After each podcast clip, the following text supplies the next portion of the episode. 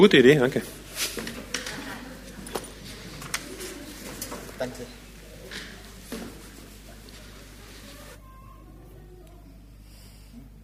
Ja, guten Morgen. Ich freue mich, dass ich wieder bei euch sein darf. Ähm, kurz zur Vorstellung, mein Name ist Michael oder Michi genannt. Ich bin mit meiner Frau Lissi da, die ist gerade raus mit unseren drei Kindern.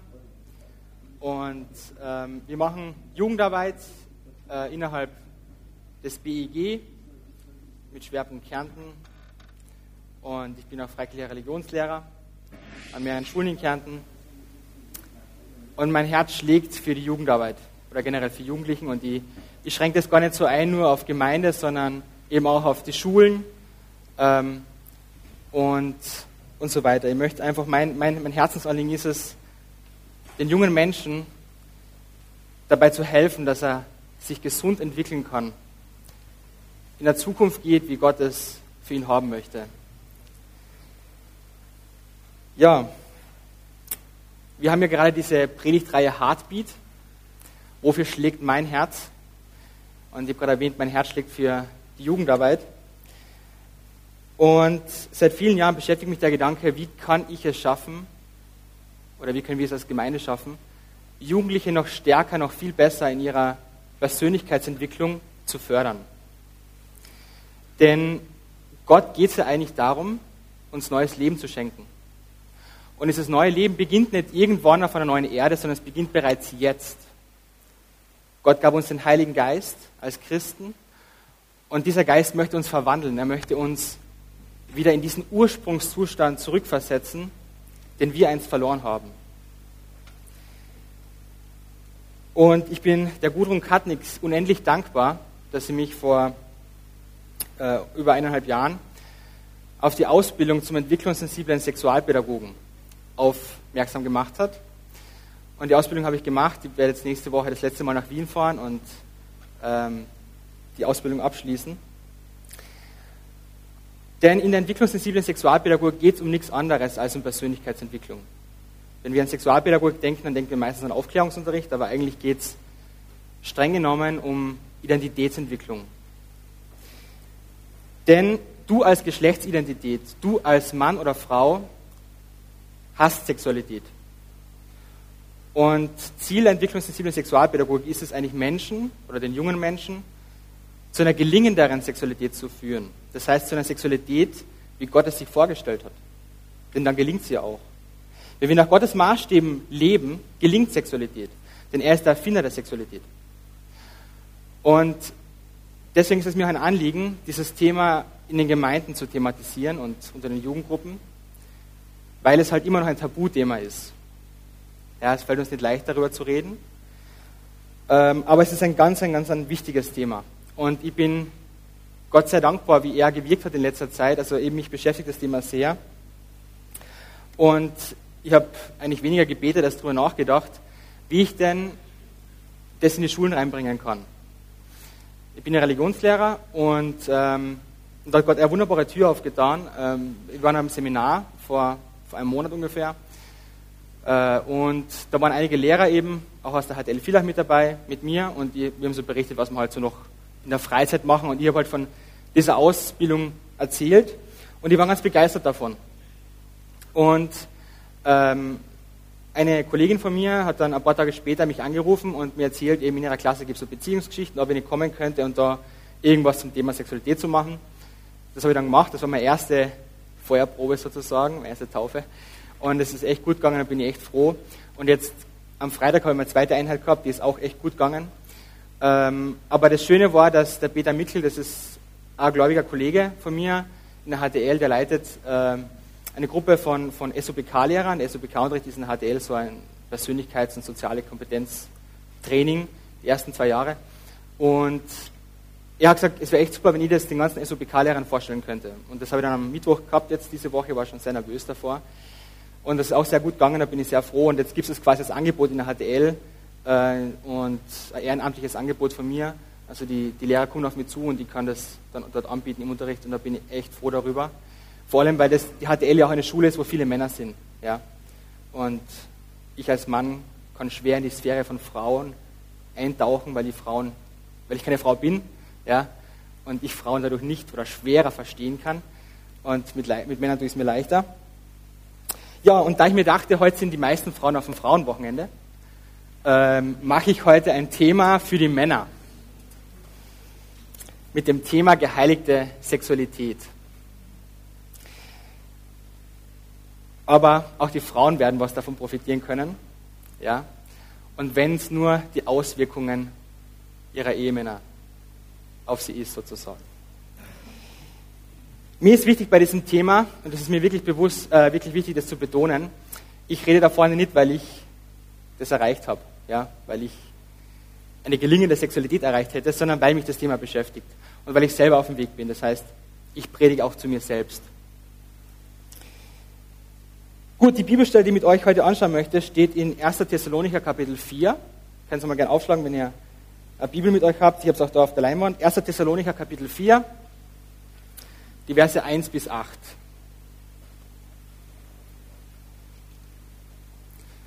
Und im ersten Teil der Predigt werde ich den Text auslegen und im zweiten Teil dann ähm, auf die praktische Umsetzung eingehen. Übrigens nun, Brüder, bitten und ermahnen wir euch in dem Herrn Jesus, da ihr ja von uns Weisung empfangen habt, wie ihr wandeln sollt und Gott gefallen sollt, wie ihr ja auch wandelt, dass ihr darin noch reichlicher zunehmt. Denn ihr wisst, welche Weisungen wir euch gegeben haben durch den Herrn Jesus. Denn dies ist Gottes Wille, eure Heiligung, dass ihr euch von der Unzucht fernhaltet, dass jeder von euch sich sein eigenes Gefäß in Heiligung und Ehrbarkeit zu gewinnen wisse nicht in Leidenschaft der Begierde, wie die Nationen, die Gott nicht kennen, dass er sich keine Übergriffe erlaube, noch seinem Bruder in der Sache übervorteile, weil der Herr Rächer ist über dies alles, wie wir euch auch vorher schon gesagt und eindringlich bezeugt haben. Denn Gott hat uns nicht zur Unreinheit berufen, sondern in Heiligung.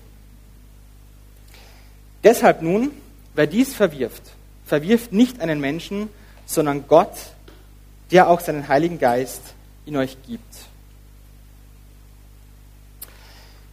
In den ersten beiden Versen führen die Autoren des ersten Thessalonicher Briefes, das sind Paulus, Silvanus und Timotheus, die Thessalonicher zu ihrem Anliegen, das dann in den folgenden Versen, also drei bis sieben, folgt. Und ihr Anliegen ist es schlichtweg, die frisch bekehrten Thessalonicher in ihrem Glaubensleben zu fördern. Sie sollen wachsen und nicht stagnieren, damit sie zu reiferen Christen werden. Und ich glaube, das wollen wir auch. Meiner Meinung nach haben die Autoren hier nicht alle Thessalonicher im Blick, sondern ganz speziell die Männer. Warum, werde ich dann etwas später ausführen. Das heißt, es geht hier ganz besonders darum, die Männer in ihrem Glaubensleben zu fördern. Und dazu müssen sie erst einmal, also Paulus, Silvanus und Timotheus, um das Herz dieser Männer der Gemeinde in Thessaloniki ringen. Das Herz in der Bibel ist der Ort, an dem unsere Motive sitzen und von dem aus wir unsere Entscheidungen treffen. Und dieses Ringen um das Herz der Männer in Thessaloniki wird deutlich, indem sie die Männer nicht einfach nur bitten, wie es manchmal unsere Ehefrauen tun, und dann vergessen wir doch wieder darauf, sondern indem sie sie ermahnen und ermutigen. Im Griechischen ist anders als im Deutschen ermahnen und ermutigen ein und dasselbe Wort. Was im Gegensatz zur Polarisierung im Deutschen, also Ermahnung mehr dieses Wort mit dem Zeigefinger und Ermutigung mehr dieses ja, Schulterklopfen-Wort, sage ich mal so, eine anspornende Haltung einnimmt. Es geht um Anspornung, ähnlich wie beim Anfeuern im Sport. Jemand steht auf der Ziellinie, blickt dich an, jubelt dir zu, klatscht, gib Vollgas.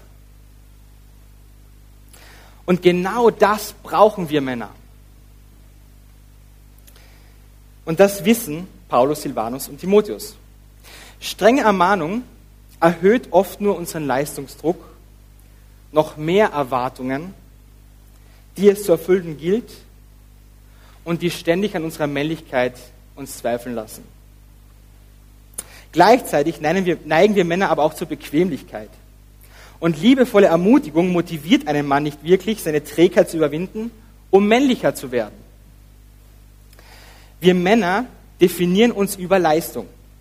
Was wir daher brauchen, ist es dabei angefeuert zu werden. Wir brauchen jemanden, der an unsere Männlichkeit glaubt, der überzeugt ist, dass ich es schaffen kann und dann werde ich es auch schaffen. So, liebe Frauen, jetzt kennt ihr den Schlüssel zu unseren Herzen. Wozu wollen Paulus, Silvanus und Timotheus die Männer in Thessaloniki anspornen? Ihrer Weisung zu folgen, die Paulus, Silvanus und Timotheus ihnen kurz davor auf Paulus zweiter Missionsreise aufgetragen haben. Mit Nachdruck betonen sie, dass es nicht ihre Weisung ist, also ihr Auftrag, sondern die des Herrn Jesus. Er soll der Herr ihres Lebens sein, nicht sie, und damit maßgebend für ihre Entscheidungen. Ihm sollen sie gefallen, nicht sich selbst. Deshalb nun, wer dies verwirft, verwirft nicht einen Menschen, sondern Gott. Die Männer in Thessaloniki haben sich bereits dafür entschieden, Jesus nachzufolgen. Sie wandeln, das heißt leben bereits gemäß dieser Entscheidung und doch sollen sie darin noch reichlicher zunehmen. Das verdeutlicht, dass die Änderung unserer Lebenseinstellung sich nicht von heute auf morgen vollzieht, sondern vielmehr ein Prozess ist, an dem es gilt, täglich daran zu arbeiten. Und dazu brauchen wir Männer, andere Männer, die uns anspornen, die an uns glauben, die uns dabei helfen. Die Autoren spornen die Männer Thessaloniki also dazu an, ihre Lebenseinstellung dahingehend zu ändern, dass sie mehr und mehr nicht mehr sich selbst, sondern dem Herrn Jesus gefallen. Fassen wir nochmal kurz Paulus, Silvanus und Timotheus Anliegen zusammen. Es geht darum, dass die frisch bekehrten Männer der Gemeinde in Thessaloniki in ihrem Glaubensleben wachsen. Um ihr Verhalten grundlegend zu verändern, ist es wichtig, an seinem Ursprung, das heißt am Herzen, an dem Sitz unserer Motive, woraus wir unsere Entscheidungen fällen, zu arbeiten. Und der Schlüssel dazu ist weder Ermahnung noch Ermutigung für sich allein genommen, sondern der Ansporn. Denn die Männer in Thessaloniki haben sich dafür entschieden, Jesus Herr in uns ihrem Leben sein zu lassen. Um welche Lebenseinstellung geht es nun konkret? Denn dies ist Gottes Wille, eure Heiligung, dass ihr euch von der Unzucht fernhaltet, dass jeder von euch sich sein eigenes Gefäß in Heiligung und Ehrbarkeit zu gewinnen wisse. Nicht in Leidenschaft der Begierde, wie die Nationen, die Gott nicht kennen, dass er sich keine Übergriffe erlaube, noch seinen Bruder in der Sache übervorteile, weil der Herr Rächer ist über dies alles, wie wir euch auch vorher schon gesagt und eindringlich bezeugt haben. Denn Gott hat uns nicht zur Unreinheit berufen, sondern in Heiligung. Es geht schlichtweg um eine geheiligte Sexualität. Dabei stellen Paulus, Silvanus und Timotheus den Lebensstil der Nationen, die Gott nicht kennen, einem Lebensstil gegenüber von Menschen, von Christen, die Gott kennen. Was zeichnet den Lebensstil der Nationen aus, der offenbar die Männer der Gemeinde in Thessaloniki immer noch prägt und dessen Änderung die Autoren anspornen? Er ist geprägt von Unzucht. Was versteht man darunter? Gemeint ist jegliche illegitime Sexualmoral. Das heißt, eine Sexualmoral, eine Einstellung dazu, die sich für jemanden, der sich für ein Leben nach Gottes Willen entschieden hat, nicht gehört, weil Gott sich Sexualität so nicht vorgestellt hat. Interessant ist, dass dieses Wort Unzucht hauptsächlich bei Paulus erwähnt wird. Das hängt damit zusammen, dass Paulus auf seinen Missionsreisen hauptsächlich unter Heiden evangelisierte. Und Unzucht im Gegensatz zu den Juden in Israel im römischen Reich weit verbreitet war und vor allem die Männer betraf. Und das ist auch der Grund, warum ich in diesem Text vor allem die Männer angesprochen sehe. Denn im damaligen römischen Reich war die Frau weniger wert als der Mann. So war sie in allen Lebensbereichen benachteiligt und musste sich den Männern unterordnen. Die Frau war dabei Besitz des Mannes und für die Sexualität hieß das zum Beispiel, dass von einer Frau sehr wohl erwartet wurde, bis zur Ehe Jungfrau zu sein, vom Mann hingegen nicht. Oder es nicht als Ehebruch angesehen wurde, wenn ein verheirateter Mann es mit der Treue nicht so ernst nahm, umgekehrt allerdings schon. Die Frau hatte somit kein Recht auf ihren Mann und damit kein Recht auf eine eigene Sexualität. Im Allgemeinen lebte man diese sehr freizügig aus. Bereits in sehr jungen Jahren kam man mit ihr in Berührung. Es gab keine Tabus. Homosexualität war der Heterosexualität gleichgestellt. Auch Sex mit Tieren war normal. Wenn man bedenkt, dass mehr als die Hälfte der Personen im damaligen römischen Reich Sklaven waren und Sklaven nicht als Person, sondern als Besitz galten, da mussten auch sie für jegliches Vergnügen zur Verfügung stehen. Natürlich war auch für etwas Geld mehr zu haben. Das reichte von der einfachen Straßenprostituierten bis hin zu dekadenten Orgien. Auch Abtreibung oder das Aussetzen der Kinder war legal. Das Einzige, was man nicht gern sah, war Inzucht. Wie Paulus auch vortrefflich in 1. Korinther 5, Vers 1 an die Gemeinde in Korinth schrieb, Überhaupt hört man, dass Unzucht unter euch ist, und zwar eine solche Unzucht, wie es sich nicht einmal unter Heiden gibt, dass einer die Frau seines Vaters hat. Was man natürlich bei all dem bedenken muss, ist es, dass es ein Stadt-Land-Gefälle gab. Das heißt, das Land war typischerweise tendenziell eher konservativ als die liberale Stadt. Und Thessaloniki war zwar keine große Stadt, aber eine Stadt und dementsprechend sexuell aktiv. Diese freizügige Sexualität diente dazu, das zumeist schwere Leben etwas angenehmer zu gestalten. Die Lust des Mannes stand dabei im Mittelpunkt. Alle Völker, die in das römische Reich eingegliedert wurden, passten sich sehr schnell diesem dekadenten Lebensstil an. Nur ein Volk hatte seine Probleme damit, und das waren die Juden. Wenn wir den Lebensstil der Römer von vor 2000 Jahren betrachten und dass er Lust bestimmt, dazu diente, das schwere Leben angenehmer zu gestalten, kommt wahrscheinlich auch euch der Gedanke, als sei unsere heutige westliche Welt in Bezug auf die Sexualmoral weniger fortschrittlich als vielmehr rückständig. Das Motto lautet anscheinend Back to the Roots. Und warum das so ist, wird einem klar, wenn man sich bewusst macht, dass unsere konservative christliche Sexualmoral, oft als rückständig bezeichnet, ein Erbe der Christianisierung der ersten Jahrhunderte nach Christus ist und damit eigentlich fortschrittlich ist. Umso besser passt dieser Text von vor 2000 Jahren in unsere heutige Zeit. Es geht also damals wie heute darum, eine Gegenkultur zu schaffen. Ziel ist es nicht mehr eine Sexualität, wie, Ziel ist nicht mehr eine Sexualität, wie sie Männer praktizieren, die Gott nicht kennen, sondern eine Sexualität, wie Männer, die Gott kennen. Und deswegen gilt es, sie zu heiligen. Heilig war im Alten Testament alles, was zum Beispiel mit dem Tempeldienst zu tun hatte. Denn es wurde ausschließlich für den Gottesdienst, für den Dienst an Gott verwendet. Ich sporne euch nun an, liebe Brüder, sagt Paulus in Römer 12, Vers 1, euren Körper als ein lebendiges, heiliges und Gott wohlgefälliges Opfer hinzugeben. Das sei euer vernünftiger Gottesdienst. Gott ist heilig. Und weil wir Gott gehören wollen, sollen auch wir heilig sein. Denn Gott hat uns nicht zur Unreinheit berufen, sondern in Heiligung. Und durch die verändernde Lebenseinstellung der Männer in Thessaloniki soll deutlich werden, dass sie nicht mehr zu den Nationen gehören, die Gott nicht kennen, sondern zu den Menschen, die Gott kennen.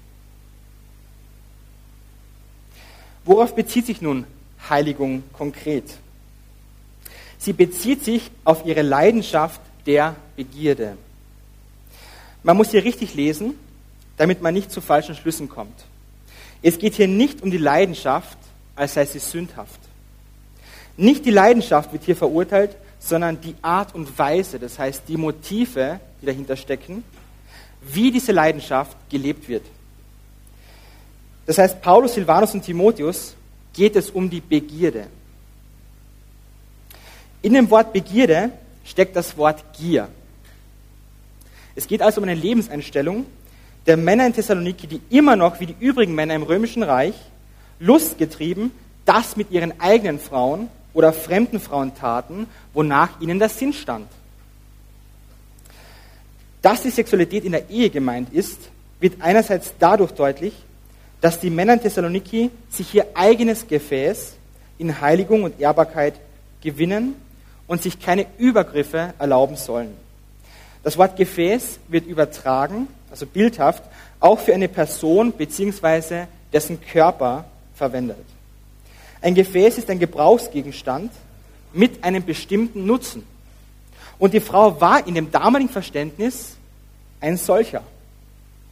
Und dass Ehebruch gemeint ist, wird deutlich durch die Aussage, dass die Männer in Thessaloniki nicht ihre Glaubensbrüder in der Sache übervorteilen sollen. Übervorteilen meint so viel wie betrügen. Sie sollen ihre Glaubensbrüder nicht durch Ehebruch betrügen. Ganz allgemein geht es hier also um ein übergriffiges Verhalten, das die Grenzen anderer Menschen, und gemeint sind hier die Ehefrauen wie die Glaubensbrüder, verletzt. Ein übergriffiges, verletzendes Verhalten. Und diese übergriffige Sexualität der Begierde stellen Paulus, Silvanus und Timotheus eine gewinnende Sexualität des Begehrens gegenüber. Denn dies ist Gottes Wille, eure Heiligung, dass ihr euch von der Unzucht fernhaltet und vielmehr, dass jeder von euch sich sein eigenes Gefäß in Heiligung und Ehrbarkeit zu gewinnen wisse. So, was meinen Sie damit? Das Wort Ehrbarkeit beschreibt dabei das Wort Heiligung näher. Was ist mit Heiligung sozusagen gemeint? Verdeutlicht also geheiligte Sexualität. Ehrbarkeit wird damit zum Gegenteil von Begierde. Wobei ich es lieber mit Begehren, um es gegenüberzustellen, hier ausdrücke. Die Männer in Thessaloniki sollen ihre sexuelle Leidenschaft nicht mehr auf die Frau als Mittel zum Zweck ihrer Begierde richten, sondern auf das Gewinnen von etwas Würde oder Wertvollem. In dem Wort Begehren steckt das Wort Ehren. Das heißt, sie sollen ihre Frauen wie etwas behandeln, das sie ehren würden, das unendlich kostbar und deswegen würdevoll geschätzt werden muss. Also sie sollen mit ihren Frauen oder mit den Frauen nicht umgehen wie mit einem Gefäß, das als Gebrauchsgegenstand für ihren Zweck dient. Nicht die eigene Lust soll länger das höchste Gut sein, sondern die andere Person, in dem Fall die Frau. An dieser Stelle möchte ich kurz innehalten und vor allem euch Männer bitten, die Frauen dürfen da gerne auch mitdenken, wodurch verletzt du noch, und es geht ja um einen Prozess, ja, wodurch verletzt du noch, falsch motiviert, von einer Leidenschaft der Begierde, durch übergriffiges Verhalten in Bezug auf die Sexualität deine Frau oder andere Frauen. Denk bitte kurz darüber nach.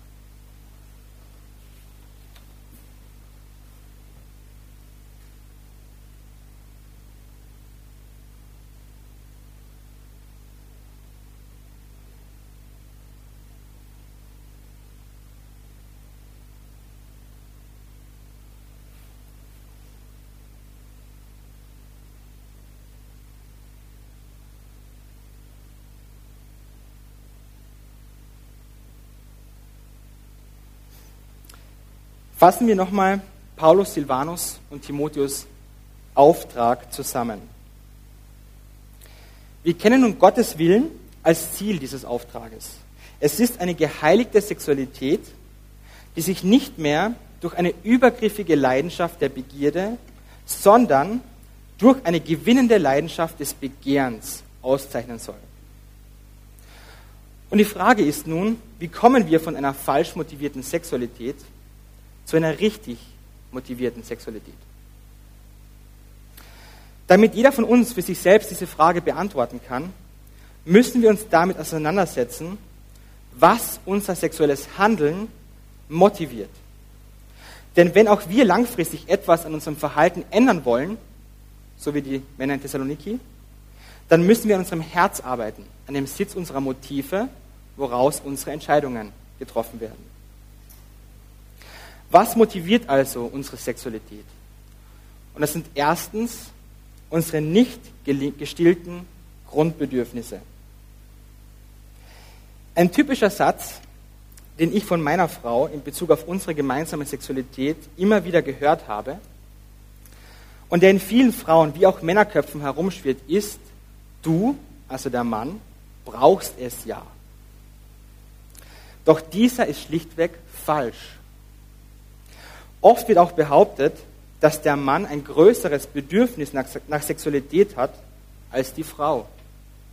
Auch dieses wage ich zu bezweifeln. Vielfach denken wir immer noch, dass der Mensch von Trieben, genauer gesagt von seinen Triebsäften, gesteuert wird. Diese Säfte fangen mit der Pubertät an, in uns zu brodeln, wie in einem Dampfkessel. Und irgendwann muss der Druck halt abgelassen werden. Auch wenn das nicht ganz der Theorie von Sigmund Freud entspricht, haben wir dennoch oft dieses Bild im Kopf, dieses Verständnis von Sexualität. Aber bis heute hat sich diese hundertjährige Theorie nicht bewahrheitet. Sexualität scheint viel komplexer zu sein. Der Mensch wird als Mann oder Frau geboren, aber auch zum Mann oder Frau gemacht. Damit kommt er weder als leeres Blatt zur Welt, als stünde ihm jegliche Entwicklung seiner Geschlechtsidentität offen, noch als beschriebenes Blatt, als würde die Entwicklung seiner Männlichkeit oder Weiblichkeit einprogrammiert sein und sich völlig automatisch ablaufen. Vielmehr kommt der Mensch als strukturiertes Blatt zur Welt. Und dieses strukturierte Blatt, wir als Menschen, haben gewisse Grundbedürfnisse, an denen entlang wir uns unsere Männlichkeit wie auch Weiblichkeit aufbauen. Und diese Grundbedürfnisse, da gibt es verschiedene Modelle, aber ich mache mal das Einfachste, ähm, sind einerseits die des Selbstwerts. Das heißt, wir wollen in unserer Geschlechtsidentität, in unserer Person, in unserer unabhängigen Person, in unserer Identität wertgeschätzt werden. Wir wollen jemand sein. Und die zweite ist die der Bindung. Das heißt, wir wollen auch als solcher irgendwo dazugehören. Da der Mensch ein Beziehungswesen ist, sucht er diese Erfüllung seiner Grundbedürfnisse zuerst in der Beziehung zu seinen Eltern und in weiterer Folge in der Beziehung zu Gleichaltrigen zu stillen. Werden seine Grundbedürfnisse nicht gestillt, bleibt er so lange auf der Suche danach, bis sie gestillt werden. Beziehung wird über Kommunikation gelebt. Kommunikation ist die Interaktion von Menschen und damit ist Sexualität nichts anderes als Kommunikation. Und zwar kommunizieren, Kommunikation meiner Männlichkeit oder Weiblichkeit. Und wie also diese Kommunikation verläuft, hat daher grundlegend mit dem Verständnis meiner Geschlechtsidentität als Mann oder Frau zu tun. Sprich, wenn ich meine Grundbedürfnisse nicht in der Beziehung zu meinen Eltern oder zu meinen Gleichaltrigen stillen konnte, dann suche ich sie in der Sexualität zu stillen. Damit steht aber nicht das Begehren, also das Ehren des anderen im Mittelpunkt meiner Sexualität, sondern die Begierde, denn ich giere ja nach was, ich suche ja nach was. Weil meine Leidenschaft eben nicht auf den anderen, sondern auf mich gerichtet ist. Sexualität wird also nicht von einem Trieb gesteuert, sondern von der Erfüllung meiner Grundbedürfnisse motiviert. Die Motivation unserer Sexualität wird des Weiteren nicht nur von der psychosozialen Entwicklung unserer Männlichkeit oder Weiblichkeit bestimmt, sondern auch von unserer biologischen Grundlage. Da der Mensch ja nicht nur zu Mann oder Frau gemacht, sondern auch als solcher geboren wird. Und diese bezieht sich auf unser unterschiedliches Verhalten. So was meine ich jetzt damit? Und da betone ich bitte das Wort tendenziell, okay? Tendenziell neigen die Frauen eher zur Personenorientiertheit. Männer eher zur Sachorientiertheit. Beides wunderbare Stärken, mit denen sich Mann und Frau in der Gesellschaft ergänzen sollen.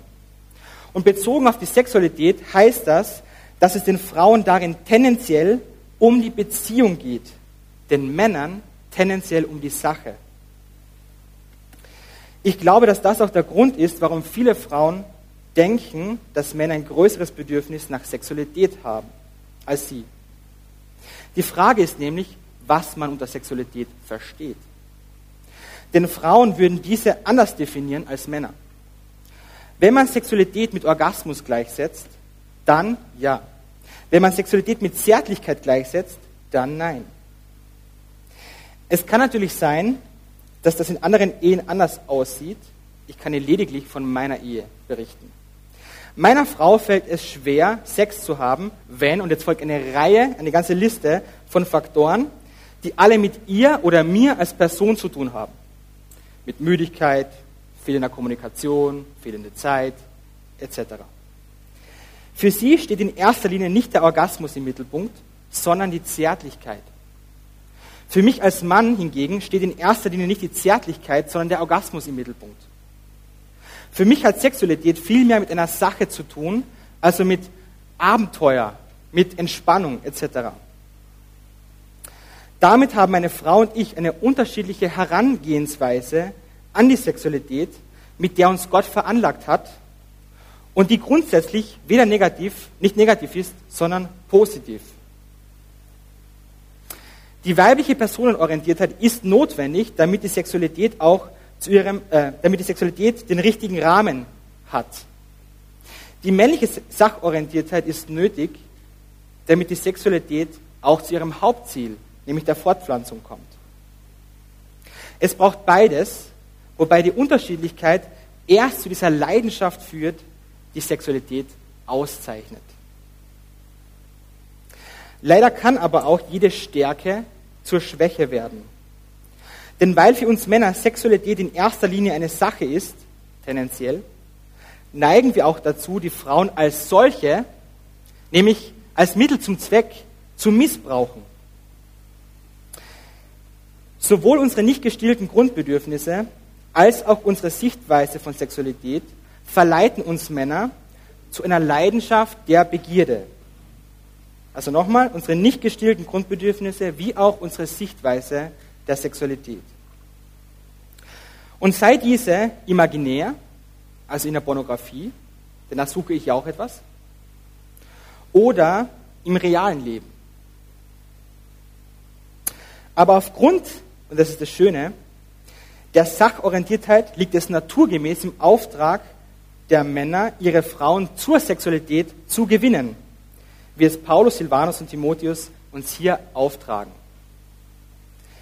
Und dafür braucht unsere Leidenschaft aber die richtige Motivation. Das heißt, die Person und nicht die Sache. Was ich euch nun für eine geheilte Sexualität ganz praktisch mitgeben möchte, ist ein konkreter Auftrag. Erstens an die Ehepaare. Redet über Sexualität.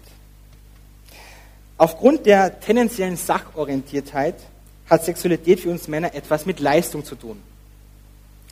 Wenn wir nun Feedback von unseren Frauen einholen, laufen wir Gefahr, eine schlechte Leistung erbracht zu haben. Deswegen kann vielleicht folgende Übung eine Hilfe sein. Es nennt sich das ideelle sexuelle Szenario. Mann wie Frau schreiben einander eine Postkarte.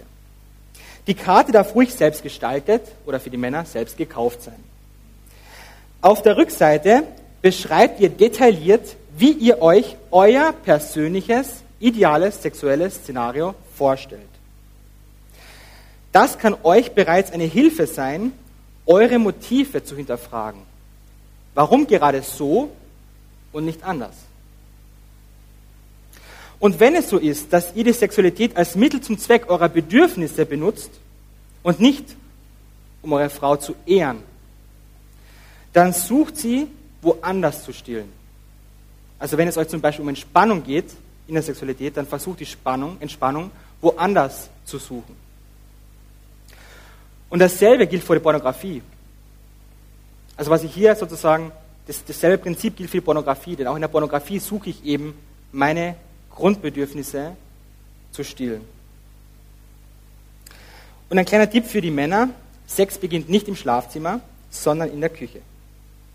Versucht also, eure Frau im Blick zu behalten und sie neu zu erobern oder wie Paulus hier spricht, zu gewinnen. Im Anschluss übergebt ihr diese Postkarte eurem Partner und ladet ihn persönlich zu diesem ideellen sexuellen Szenario ein. Nun muss der andere euch Feedback geben. Das heißt, er muss euch klar machen, was er sich überhaupt nicht vorstellen kann, was er vielleicht ausprobieren würde und was er sich auf jeden Fall vorstellen kann. An die Singles oder noch nicht verheirateten Pärchen. Ihr wisst nun, wie Identität entsteht und ihr wisst, was unsere Sexualität motiviert. Das heißt, ihr habt einen Vorteil, den ich nicht hatte, als ich in unsere Ehe ging. Ein Freund von mir, etwas jünger als ich, kam vor kurzem auf mich zu und sagte, dass er gerne eine Frau hätte, aber nicht weiß, wie er sie erobern, also gewinnen kann. Und mir liegt es sehr am Herzen, dass die unverheirateten Männer hier in diesem Raum, und das betrifft vor allem die jungen Erwachsenen, sich regelmäßig zu Männerabenden treffen und verheiratete Männer einladen. Und die sollen euch erzählen, wie sie ihre Frau gewonnen haben. Okay? Ihr könnt auch eine Frau einladen. Und diese Frau führt euch in die weibliche Sphäre ein und erklärt euch, wie Frauen ticken. Und das wird euch helfen, Frauen zu gewinnen. Zum Schluss sei noch die wichtigste Hilfestellung in der Umsetzung einer geheiligten Sexualität erwähnt. Und das ist der Heilige Geist. Auch wir Männer, auch wenn wir Männer gerne Sachen mit uns selber ausmachen, sind wir nicht auf uns alleine gestellt. Das Wort Heiligung ist immer auch verbunden mit dem Heiligen Geist. Er zeigt uns nicht nur unsere Fehler auf, sondern befähigt uns auch, männlicher zu werden. Er befähigt uns. So wie es auch Paulus, Silvanus und Timotheus am Ende ihres ersten Thessalonicher Briefes schreiben, und damit möchte ich ermutigend und ermahnend, also anspornend schließen. Er aber, nicht du, er aber, der Gott des Friedens heilige euch durch und durch und bewahre euren Geist samt Seele und Leib unversehrt, untadelig für das Kommen unseres Herrn Jesus Christus. Amen.